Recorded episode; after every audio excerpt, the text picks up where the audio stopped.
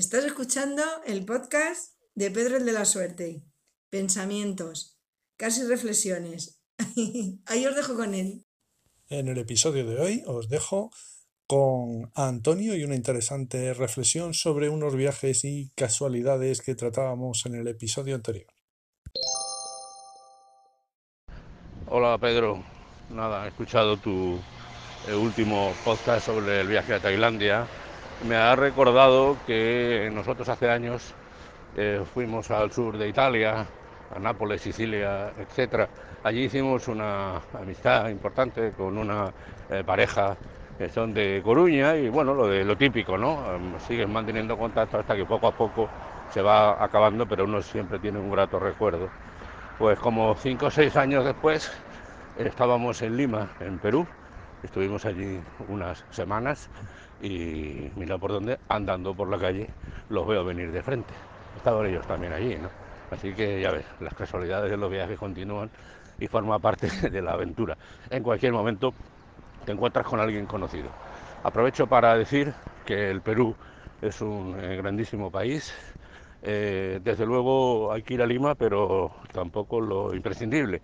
Quiero decir que luego está la selva amazónica, está el sur, y bueno, por supuesto, eh, todas eh, las ruinas eh, que podamos plantear, pero sobre todo el Perú hay que vivirlo con los peruanos, disfrutando muchísimo de la alta calidad de sus productos y tomando contacto con una clase media pujante que me parece que nos da muchos ejemplos a estas clases medias que somos en países europeos como España, donde nos quejamos demasiado. ¿no?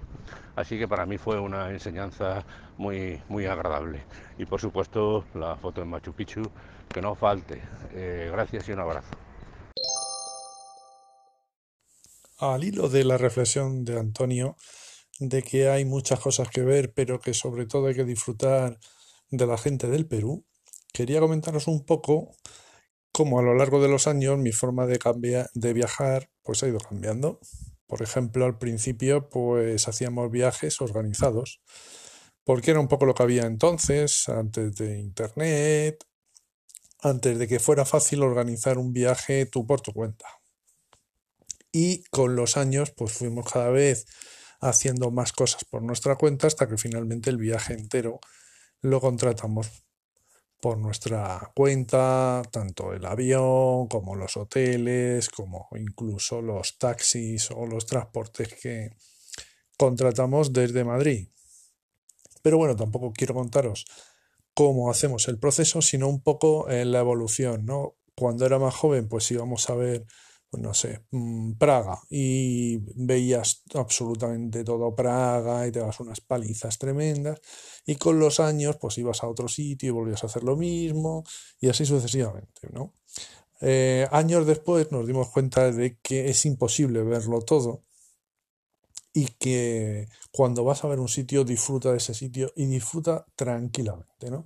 A esto se le conoce como slow travel, es viajar despacio, viajar tranquilamente. Y mira, es que da igual que no veas todas las iglesias, da igual que no veas todas las mezquitas, da igual que no veas todas las ruinas, da igual que no veas todos los templos, todos los museos. Es imposible, ¿vale? Da igual que digas, mira, es que yo no voy a volver nunca más a China, tengo que verlo todo.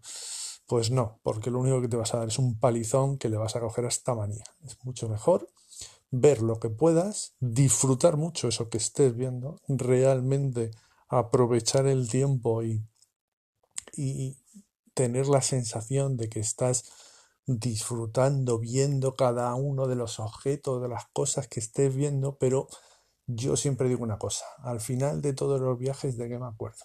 Me acuerdo de pequeñas anécdotas que no tienen que ver con los grandes monumentos. En China, Vi la muralla china, los guerreros de Xi'an, los ríos, las, lo que tú quieras, Shanghai, Pekín, un montón de cosas. Pero, ¿qué es lo que recuerdo? Pues recuerdo en un pueblo cuando estaba derrotado que me fui al baño, que había un Burger King y no había sitio, estaba petadísimo de gente. Y dos chicas chinas muy amables me dijeron que me podía sentar con ellas sin conocerme absolutamente de nada y allí me senté con ellas y de eso es lo que recuerdo. Recuerdo a la gente, recuerdo sentarme en Japón tranquilamente en una calle a ver pasar a la gente, las distintas tribus urbanas, cómo visten, cómo no visten, cómo me tomo un café, una Coca-Cola, una cerveza en Copenhague. Eso es slow travel. Siéntate, disfruta, habla con la gente, conoce a la gente, tanto la gente autóctona, incluso a los propios turistas, que todos tienen historias muy interesantes, disfruta del viaje,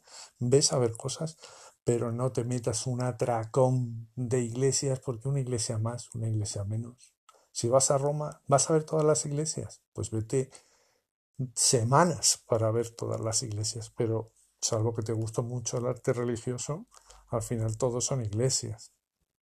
Entonces, bueno, hay que ir a ver ciertas cosas. Si vas a Roma, pues habrá que ir al Vaticano, ¿sí? Pues no te digo yo que no, pero que lo disfrutes mientras estás en el Vaticano. Que mientras estás viendo la capilla Sistina, pues te, te, maravilles de, lo que hay allí. No estés haciendo fotos ahí todo el rato sin verlo.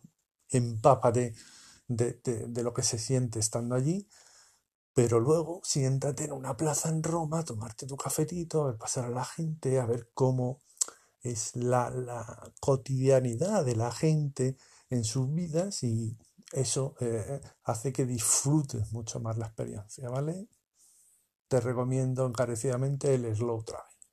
Yo sé que esto es más fácil decirlo que hacerlo, pero de verdad que luego vas a tener mucho mejores sensaciones, muchísimo mejores sensaciones.